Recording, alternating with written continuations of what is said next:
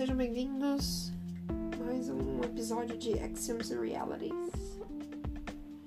Uh, hoje eu vou falar de um tema que até eu discuti uns dias atrás com os amigos numa live, que é a questão do cristão na universidade, né?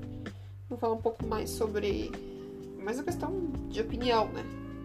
De, da minha perspectiva nesse tema. É, acho que vale a pena fazer um background da minha vida cristã, né? Bom, é, eu nasci na igreja, digamos assim, numa igreja de linha pentecostal. É, tive os meus momentos de, assim, highs and lows. Momento de. que eu tava muito bem na igreja, momento que não tava contente com, o momento, com a minha situação, com o meu relacionamento com Deus e tudo mais. E depois de certa idade, eu acredito que, né, que seja o reflexo até hoje, adquirindo alguma certa maturidade, alguma certa maturidade, alguma maturidade, né, de reconhecer seu relacionamento com Deus, de reconhecer a sua perspectiva e tudo mais, né?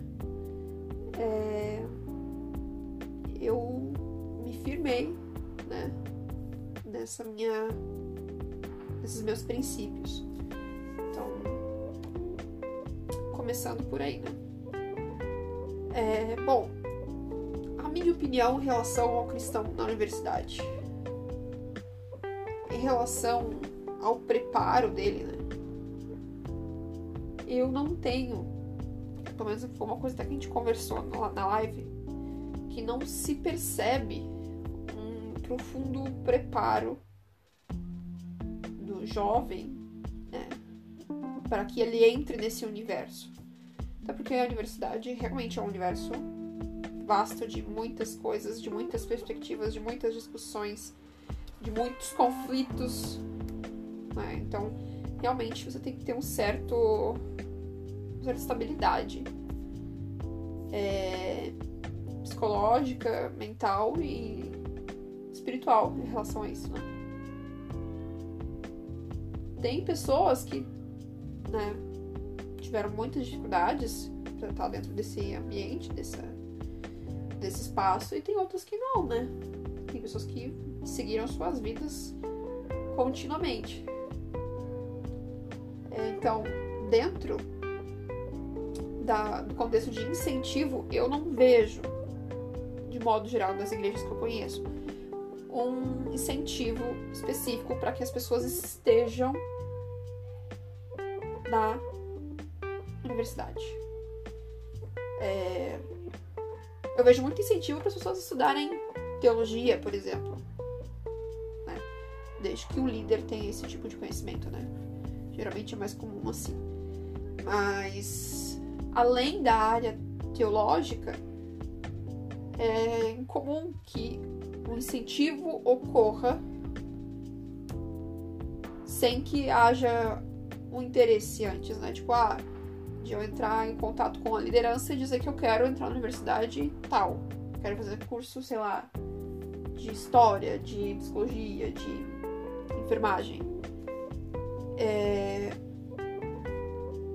Nessa perspectiva eu entendo, né, que o incentivo do jovem cristão para ir para essas esses espaços, eu, por exemplo, não vejo um incentivo efetivo assim.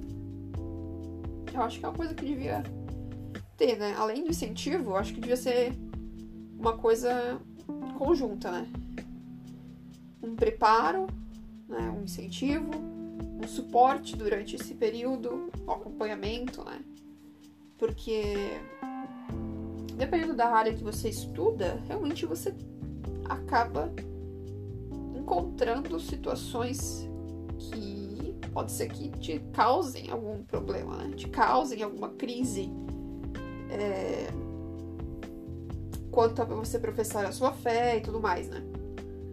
Então, eu acho que o jovem deve procurar um suporte também, né?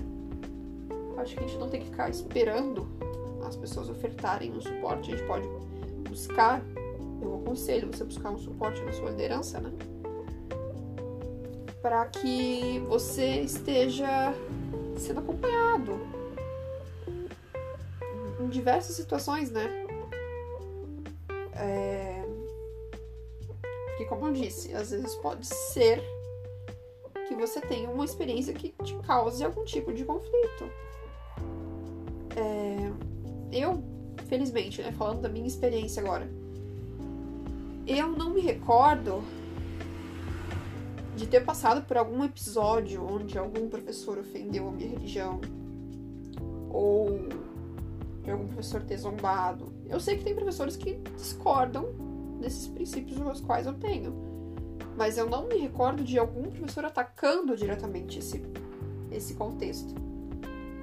É, lembro de às vezes ter alguma discussão na sala e de, de ver colegas tentando é, defender, dizer que não, que sabe? Só, só que toda vez que você acaba entrando numa discussão dessa que já tem um teor que busca uma ofensa, criar uma ofensa, é, às vezes você acaba contribuindo, né, para que crie essa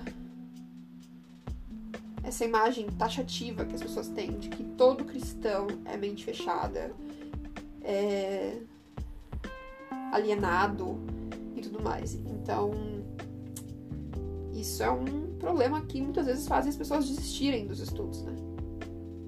Então, acho que por isso a necessidade de um preparo individual também, né? Porque você tem que estar tá bem com Deus para que você não se abale por qualquer coisa, né? Eu tenho é uma coisa minha princípio que tomei pra mim, né? De que. Assim, tem, tem, tem gente que diz que a verdade dói.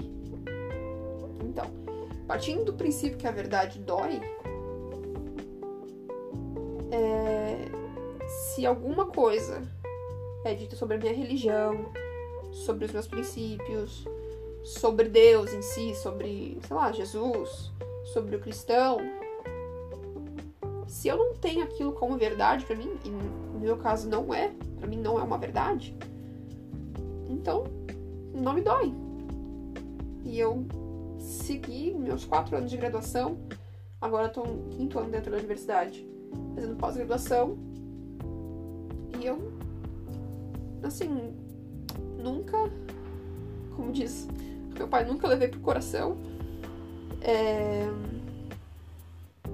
e eu acho realmente que você, como eu disse, você tentar provar o erro em alguns contextos reforça essa essa postura taxativa de que crente cristão é fechado, é alienado, é contra tudo e todos, sabe? Não tem essa você acaba dependendo da discussão acaba contribuindo para essa para essa imagem. Mas assim, também você não tem que ser, não é aquela coisa tipo, ai, nossa, eu sou super aberto em tudo, nossa, sou tranquila, eu engulo tudo. Não, não é assim também. Eu acho que você tem que honrar os seus princípios. Se você foi ensinado assim, honre os seus princípios. Você não tem que brigar para impor princípio para alguém, né? Mas você tem os seus princípios. É... Eu penso muito na questão da, de, da necessidade de professar a fé. No sentido de que, da mesma forma como tem pessoas que tentam defender em alguma discussão, tem pessoas que fazem, que produzem essa figura taxativa, né, esse perfil de, de gente que quer enfiar Deus goela abaixo. Tem gente que também é assim dentro da universidade. E essa necessidade de professar a fé de uma forma, na minha opinião, agressiva é outra coisa que contribui também para que a gente para que a gente dificulte essa esse contato das pessoas com Cristo, né? Ai, mas nossa, então é, eu não posso falar de Deus, eu não posso falar de Jesus, ah, eu não posso falar nada, então isso não é ser cristão, você está se escondendo. Eu não considero assim, eu acho que você tem que aprender a reconhecer momentos, né? Reconhecer momentos, reconhecer falas, reconhecer situações em que faz sentido você expor a sua fé. E novamente, é... nós temos que esboçar, expor Cristo na nossa forma de agir, na nossa forma de pensar, nos nossos princípios, né? Isso tem muito a ver com a questão também dos ministérios, porque tem muita gente que tem um perfil evangelista, que sabe como chegar nas pessoas, como falar de Cristo, sem ser nada muito forçado, que sabe reconhecer o momento certo. E tem pessoas que não têm essa facilidade, que tem, que tem essa, essa habilidade de falar sobre Cristo em outras situações. Né? Por exemplo, eu, inclusive até foi uma coisa que criou um pouco de crise em mim por um momento, porque durante os meus quatro anos de graduação, todos os meus amigos sabiam que eu era cristã saía com eles igual, a gente brincava, a gente conversava. Normal. Sempre participei dos, do, das saídas com os meus amigos. Em nenhum momento eu é, impus algo porque eu era cristã. Né? Então, todos eles sabiam quem eu era. E sabiam que a Isabelle que é a Isabelle da igreja e a Isabelle que era da faculdade. É a mesma pessoa. Então. É quando eu cheguei no final da minha graduação, eu tive uma leve crise existencial no sentido de que, nossa, eu nunca falei de Cristo para os meus amigos expressamente. Nunca falei de Cristo expressamente, assim, nossa, chegar e falar, olha, fulano, ah, se um dia tu quiser ir na igreja, alguma coisa assim, nunca falei.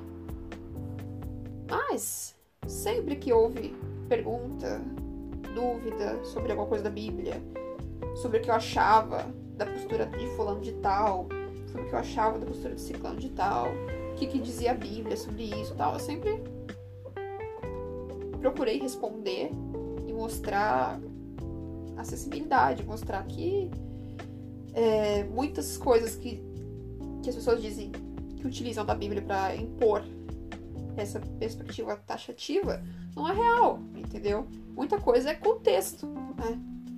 muita coisa que a gente lê, por exemplo, que as mulheres não podem cortar o cabelo.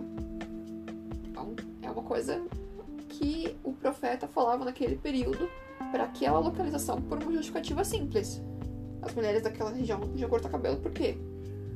As irmãs, as mulheres da igreja, porque o cabelo curto era a identificação das mulheres que trabalhavam com, que trabalhavam na prostituição naquela cidade. Então, para que não ocorresse de uma mulher da, da igreja ser confundida com alguém que trabalhava na prostituição e às vezes acontecia alguma coisa que não era como posso dizer que não era certo sei lá ela ser estuprada alguma coisa desse tipo o profeta é, aconselhou que não devia fazer isso mas não disse que a gente não pode cortar o cabelo. É porque se dissesse eu já tinha errado algumas vezes, né? Porque os meus amigos sabem que cabelo curto é uma coisa que eu tenho costume de utilizar. Mas enfim, esse é só um dos exemplos, né? Que diz que que se encaixa na realidade de que é um contexto histórico e local, da, local daquele momento, né? Mas enfim, então algumas vezes os amigos iam me perguntar sobre isso. Eu esclarecia, não. É, a Bíblia diz assim, e assim por causa disso. Então, é, quando chegou o final da graduação, eu fiquei, nossa, mas eu nunca falei nada para ninguém. Hum, eu me senti realmente mal por nunca ter feito, falado nada para ninguém? E aí eu lembro, não sei se os meus amigos vão ouvir isso, eu não sei se eles vão lembrar, porque isso foi na minha formatura. a gente saiu pra, pra jantar, pra comer. A gente foi em algum. Tipo um bar, alguma coisa assim. Pra comer lanche. Lanche é. Enfim. É... E aí, acho que os meninos já estavam bem, bem além do, do álcool. E daí alguém falou assim: Ah, e qual foi a pessoa que mais te influenciou na universidade? Aí um dos amigos falou assim: Ah, foi a Isabelle. Eu fiquei tipo: Como assim? Como assim fui eu? Sendo que esse amigo, inclusive, tinha relacionamento com uma colega. Qual foi a pessoa mais importante na graduação para ele? Tinha uma outra colega nossa que era com quem ele tinha um namoro. Então eu fiquei tipo, como assim? Como assim é eu? Aí ele, não, Isa, é, é... tu foi uma pessoa que me marcou durante a graduação por causa dos teus princípios. E eu fiquei tipo, nossa, porque exatamente naquele dia eu tinha pensado sobre isso. Que eu sentia que eu tinha falhado nessa situação, né? De não. De não transparecer Cristo, talvez, da melhor forma que eu achava que deveria ser. E depois desse dia eu entendi, né, que cada um tem o seu ministério, digamos assim. E a sua forma de transmitir a figura de Cristo, então, enfim, isso foi tudo só para indicar que se você não fala de Deus expressamente, ok. Não, você não está falhando, falhando como cristão. Mas a questão é se você está falhando como cristão nas suas atitudes, né? Isso também você deve ter conhecimento ao longo da sua caminhada com certeza, se a pessoa. Se é si mesmo você se questiona sobre isso, então é porque às vezes está faltando alguma coisa que reforçaria esses teus princípios. Não sei. Enfim. É... O, o maior. Maior questão que eu tenho a indicar sobre isso é que ministério, cada um tem o seu, cada um tem sua forma de atuar. É... Umas lições. Fique sempre com seus princípios. As pessoas vêm e vão. Muitas amizades vêm, muitas amizades vão, sendo elas cristãs ou não cristãs. É se você tá se sentindo meio fraco na fé, se você tá sentindo que você não tem sido o mesmo dentro e fora da, da igreja, procura um suporte, procura alguém que você sabe que vai conversar com você e que vai te esclarecer algumas coisas, porque às vezes a gente não tem ninguém para fazer isso, né? Ou às vezes a gente acha que não tem ninguém para fazer isso por nós mas sempre tem alguém que você confia muito, pelo menos eu, infelizmente, eu tenho isso até mesmo em casa, é, para que você possa conversar sobre isso, tirar suas dúvidas sobre como continuar, né? A universidade não é o caminho da perdição. A universidade não é o inferno a universidade não é um bicho de sete cabeças. A universidade também não é um lugar que você tem que ir unicamente para falar de Cristo. É um local que tem um propósito específico que é te ajudar a construir a tua vida profissional. Né? Ser um profissional cristão é uma escolha sua. Né? Então, como esses princípios cristãos vão ser dispostos na sua vida, antes, durante ou depois da graduação, isso é uma coisa que você tem que definir. É algo que é individual. Como eu me vejo na igreja, como eu me vejo em Deus, como é o meu relacionamento com Deus, como é o meu relacionamento com Cristo, é, como é a minha postura com as pessoas, se eu sou a mesma pessoa dentro da igreja e dentro da universidade. Porque, tipo assim. É... Uma coisa é você ter pessoas com que você fala sobre temas cristãos, digamos assim, e temas e outras pessoas que você trata temas não cristãos. Ok? Outra coisa é você ter uma personalidade a qual é, você atribui ao seu momento dentro da igreja e a outro é, que você atribui, atribui ao momento que você está dentro da universidade. Isso já é uma outra história, né? Uma coisa que a pessoa tem uma crise de personalidade, a pessoa não sabe quem que ela é. É, é aquela necessidade de buscar ser a, incluída, ser atendida, ser querida, não sei. É, mas é, é algo que a gente deve considerar. Se, a questão é, você é mesma pessoa dentro e fora da igreja? Eu acredito que eu seja a mesma pessoa dentro e fora da igreja, né? É, pelo menos eu procuro ser essa mesma pessoa, né? Claro que a graduação e a igreja são, como eu falei, temas diferentes. Infelizmente, dentro da igreja eu não tenho ninguém que eu possa conversar sobre relações internacionais, sobre situações políticas, sobre guerra, sobre teorias das RI. Não tenho, infelizmente. Mas eu tenho os meus amigos para isso. É, os meus amigos da graduação, eu tenho poucos que são cristãos. Entre eles, a gente conversa também sobre diversos temas. Sobre momentos que a gente achou que.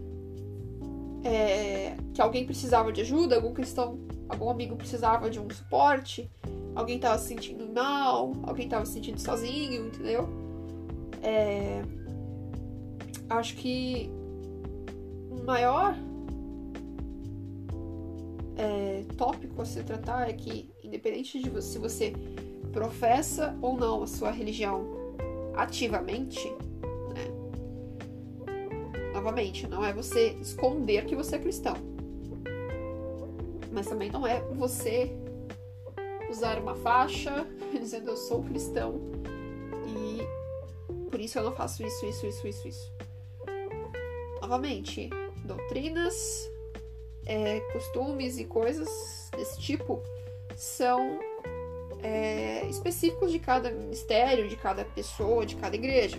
Então, isso também é uma coisa que você tem que buscar um preparo, um acompanhamento para que quando você esteja na universidade, isso não seja motivo para você, um, ou largar a igreja ou largar a universidade, porque você tem esse conflito de, de interesses, assim. Então, a questão é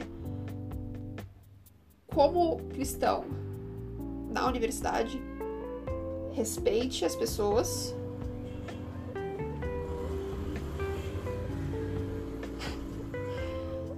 Respeite as pessoas para que você tenha respeito. E não e não procure fazer discussão, sabe?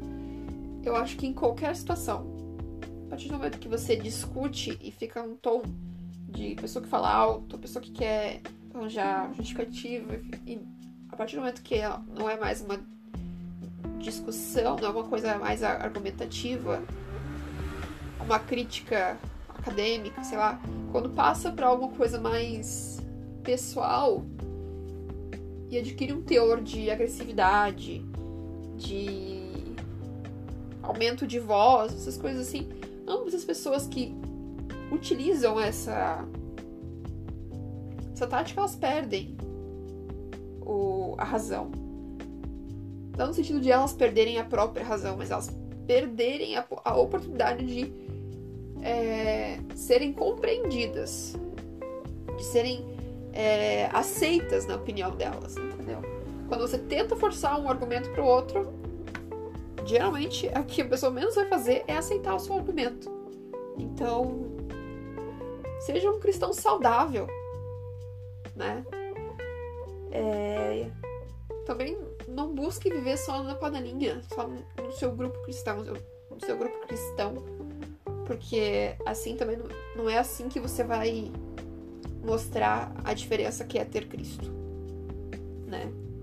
Viver só no seu mundo. Eu tive amigos cristãos na universidade, dentro do meu próprio curso, como também tive colegas que não são. E, na verdade, os meus melhores amigos não são cristãos. Em nenhum momento isso fez algum efeito sobre a minha vida. Me fez cogitar largar a igreja, largar Cristo. É... Em resumo, jovem cristão que entra na universidade, ele tem que ter preparo para que ele seja maduro.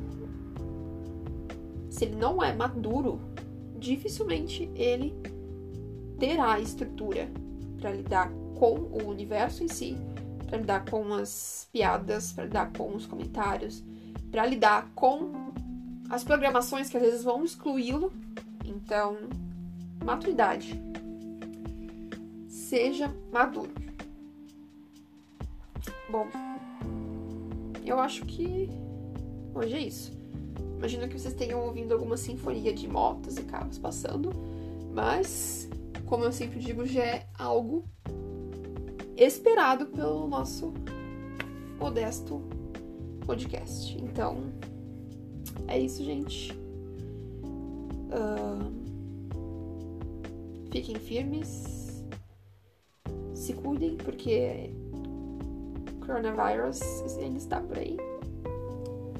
E tchau, fiquem com Deus.